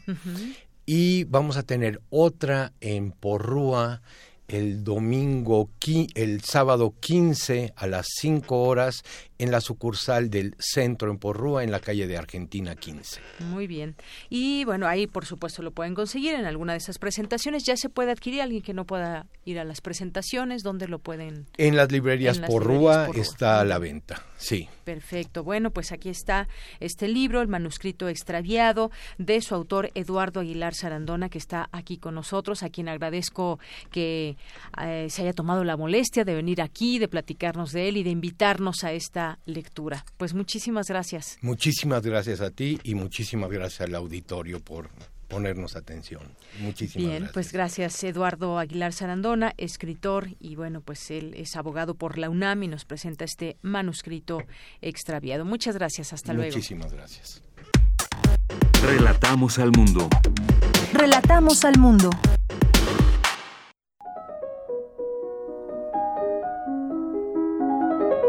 Cartografía RU con Otto Cázares.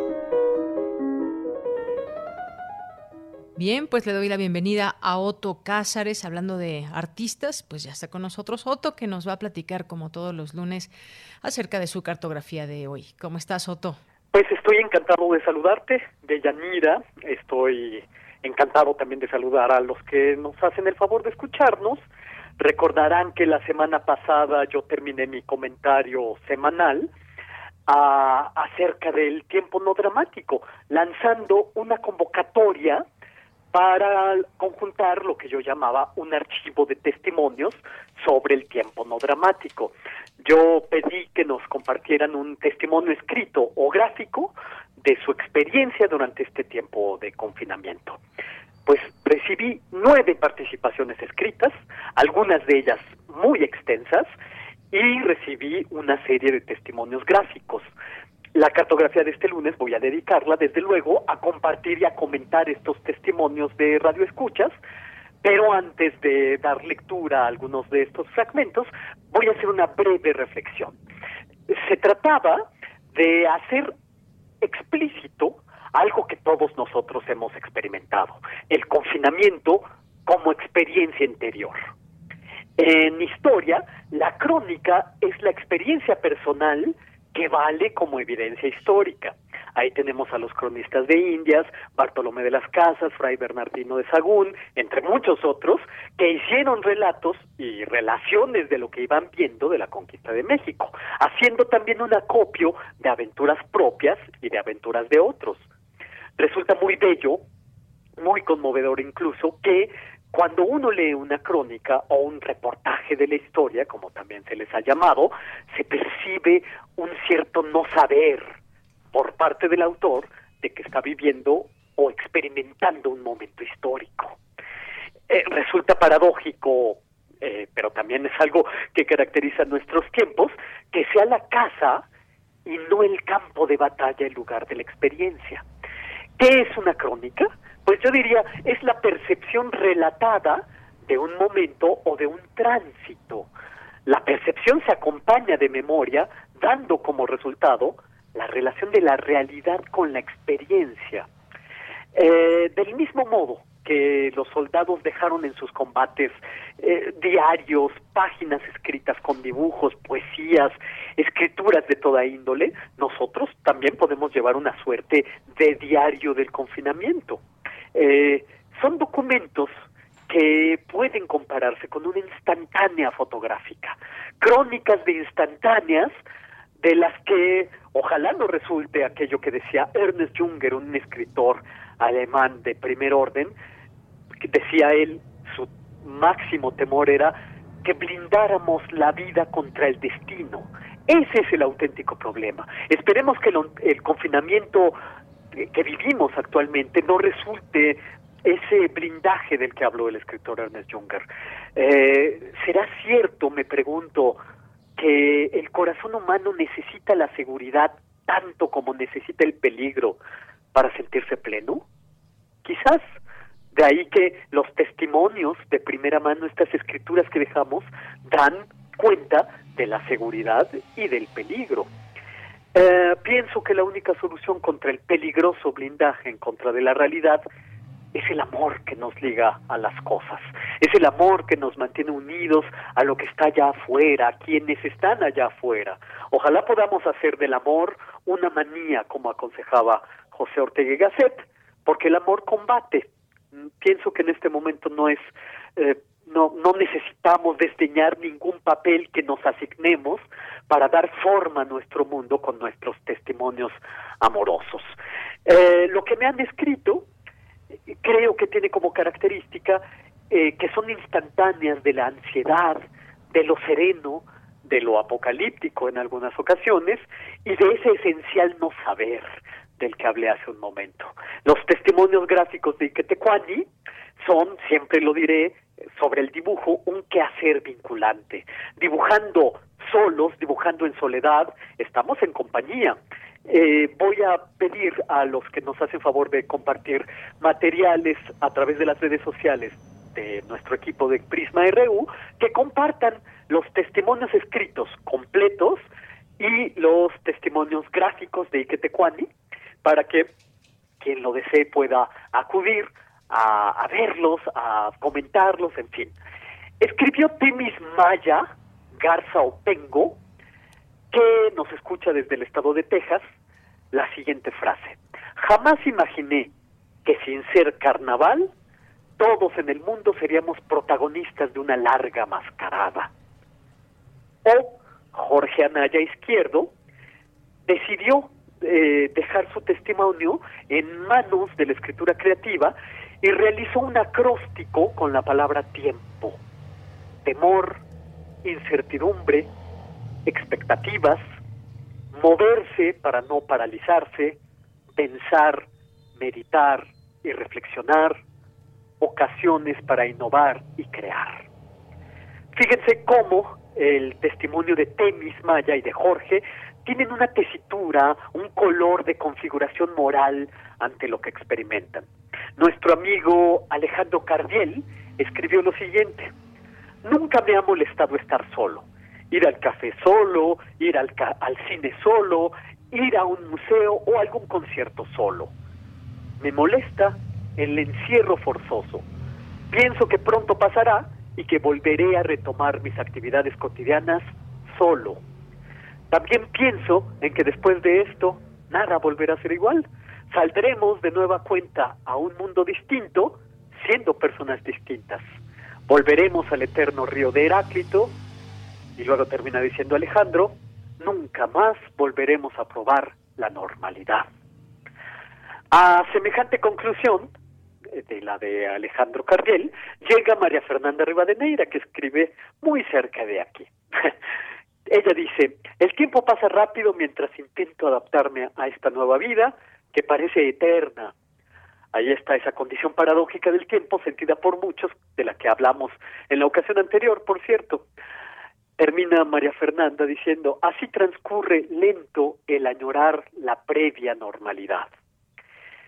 Eh, el testimonio tiene algo de configuración moral, como hemos dicho. El acontecimiento tiene algo de dramático ante la poderosa presencia de la historia.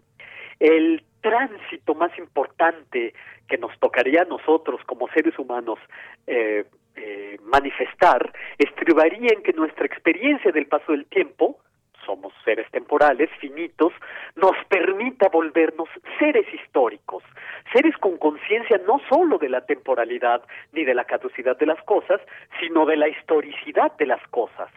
¿Y cómo nos volvemos seres históricos? Bueno, en principio yo diría leyendo a los que como nosotros, antes que nosotros, han dejado sus propios testimonios de su experiencia. Karina Elizabeth, estudiante de posgrado en geografía de la UNAM, trabaja el concepto de paisaje en sus investigaciones y en estos días nos cuenta el viaje para ella ha sido introspectivo y entre el tiempo para terminar su investigación y cuidar de sus cuatro gatos y su perro, nos describe el primer paisaje que vio, que experimentó.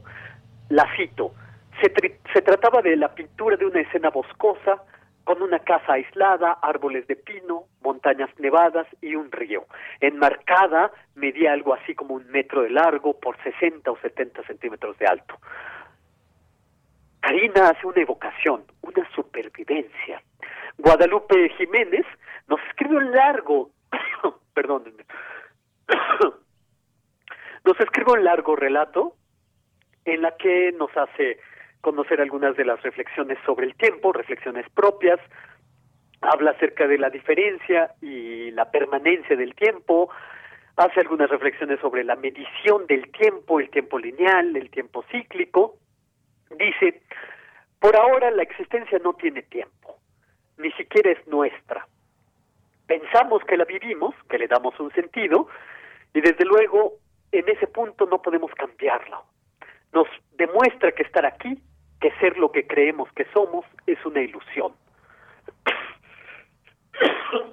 Ya te aqueja la tos. Perdónenme, sí. Eh, continúa Guadalupe. Por lo pronto, trato de abrazarme a mis libros. Hace, hace años, entre ellos, mis libros y yo, se generó un profundo e íntimo vínculo. Interpretar el mundo es ya modificarlo, dice Guadalupe, el modo en que subjetivamos la cuarentena, es decir, el modo en que la interpretamos, es lo importante, dice Guadalupe. Termina diciendo algo que me gustó mucho, que no hay cuarentenas más verdaderas que otras, porque nuestra interioridad no es algo homogéneo ni continuo, es más bien un escándalo. Me encantó esa definición del interior, un escándalo. Y concluye, la pandemia termina, pero la metáfora queda.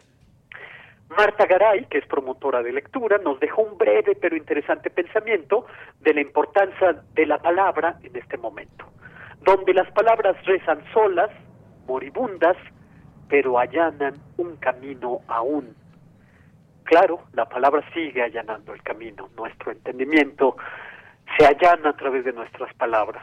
Por último, la querida amiga Marcela Aguilar, que nos escucha desde Cuernavaca, nos dejó un largo testimonio que desde luego, en aras de la brevedad, me veo obligado a resumir en líneas generales.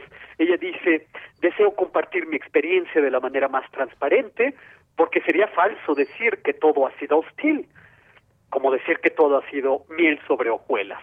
No es blanco ni negro, es violeta, gris, amarillo, verde.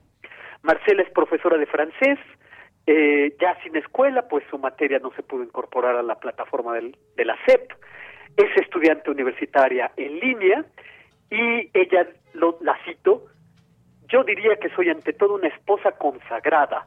¿Por qué lo digo así? Porque esta pandemia me ha hecho revalorizar dónde están las prioridades verdaderas, qué es lo que más amamos y qué nos es imprescindible. Mi esposo es un gran concertista. En efecto, su esposo es Edison Quintana, el extraordinario, infinito pianista, y dice Marcela que eh, en efecto ha llegado a los a los ochentas con fuerza, vigor, propósito y lleno de planes. Y dice Marcela, esto me ha hecho tener un miedo terrible, enfermarme y no poder dedicarme a él. Eh, habla acerca de sus eh, proyectos compartidos. Ella es una pianista también de una técnica extraordinaria. Cuenta algunas de sus, pues estas performances que hacen a dueto eh, viven en Cuernavaca, como he dicho, y por lo tanto ella dice, me siento muy alerta, como si mi conciencia se hubiera expandido milenariamente. No quiero cometer ningún error, ninguna omisión. Quiero cuidar bien de la vida y de él, quien me acompaña al fondo de estas líneas que escribo desde la terraza con imponentes frases de Rachmaninoff que lloran, gritan, recitan, se quejan, son expresividad pura. Eh, pues en fin, eh, me detengo aquí. Eh, los testimonios podrán ser visitados en nuestras redes sociales, de Prisma RU, Twitter y Facebook. ahí encontrarán las, eh, los, los textos, pero también los testimonios gráficos. Y, en fin, yo, de escucha, son estos los testimonios del ser que he recibido. Como dice Martin Heidegger, el gran filósofo del tiempo, la historia ya no es la historia del tiempo, sino la historia del ser, es decir, la historia de la verdad. La pregunta que nosotros nos podemos hacer es, ¿todo lo que sucede merece la pena describirse? Yo digo que en este momento sí, sí merece la pena describirse todo lo que nos suceda. Es lo que después va a dar el tono de la vida, las formas de apreciación del mundo externo de las que hablaba el gran historiador Johann Huizinga, precisamente a través de estas escrituras, estos testimonios del ser, damos cuenta del torbellino que constituye nuestro mundo. Muy bien, y con esto pues terminamos esta cartografía. Muchísimas gracias, Otto, por esta cartografía también conjunta con quien te hizo llegar esos escritos. Gracias y hasta la próxima. Hasta la próxima y gracias a los testimoniantes. Por supuesto. Adiós. Hasta luego, un abrazo. Un abrazo. Relatamos al mundo. Relatamos al mundo. Porque tu opinión es importante, síguenos en nuestras redes sociales, en Facebook como Prisma RU y en Twitter como arroba PrismaRU.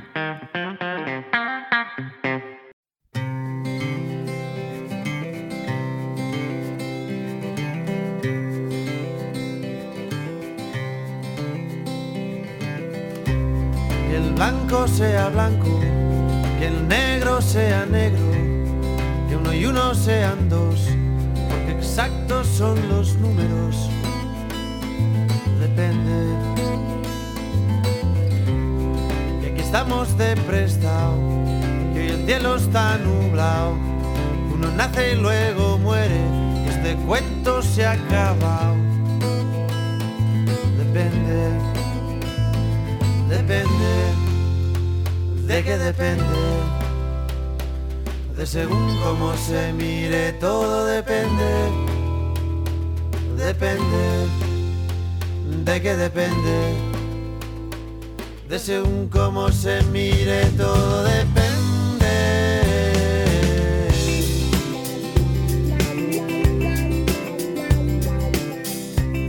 Esto fue Prisma RU. Muchas gracias por su atención, muchas gracias por su compañía. Lo esperamos mañana en punto de la una de la tarde, de una a tres, de lunes a viernes. Los esperamos. Recuerden que estas emisiones de esta semana son grabadas correspondientes a las vacaciones de julio, a las vacaciones de verano, aunque sabemos que y esperemos que mucha gente siga resguardándose en casa.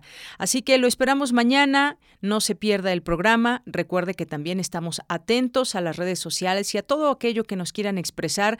Ahí los leemos arroba PrismaRU en Twitter y Prisma RU en Facebook. A nombre de todos mis compañeros, muchas gracias. Yo soy Deyanira Morán y nos escuchamos mañana. Buena tarde y buen provecho.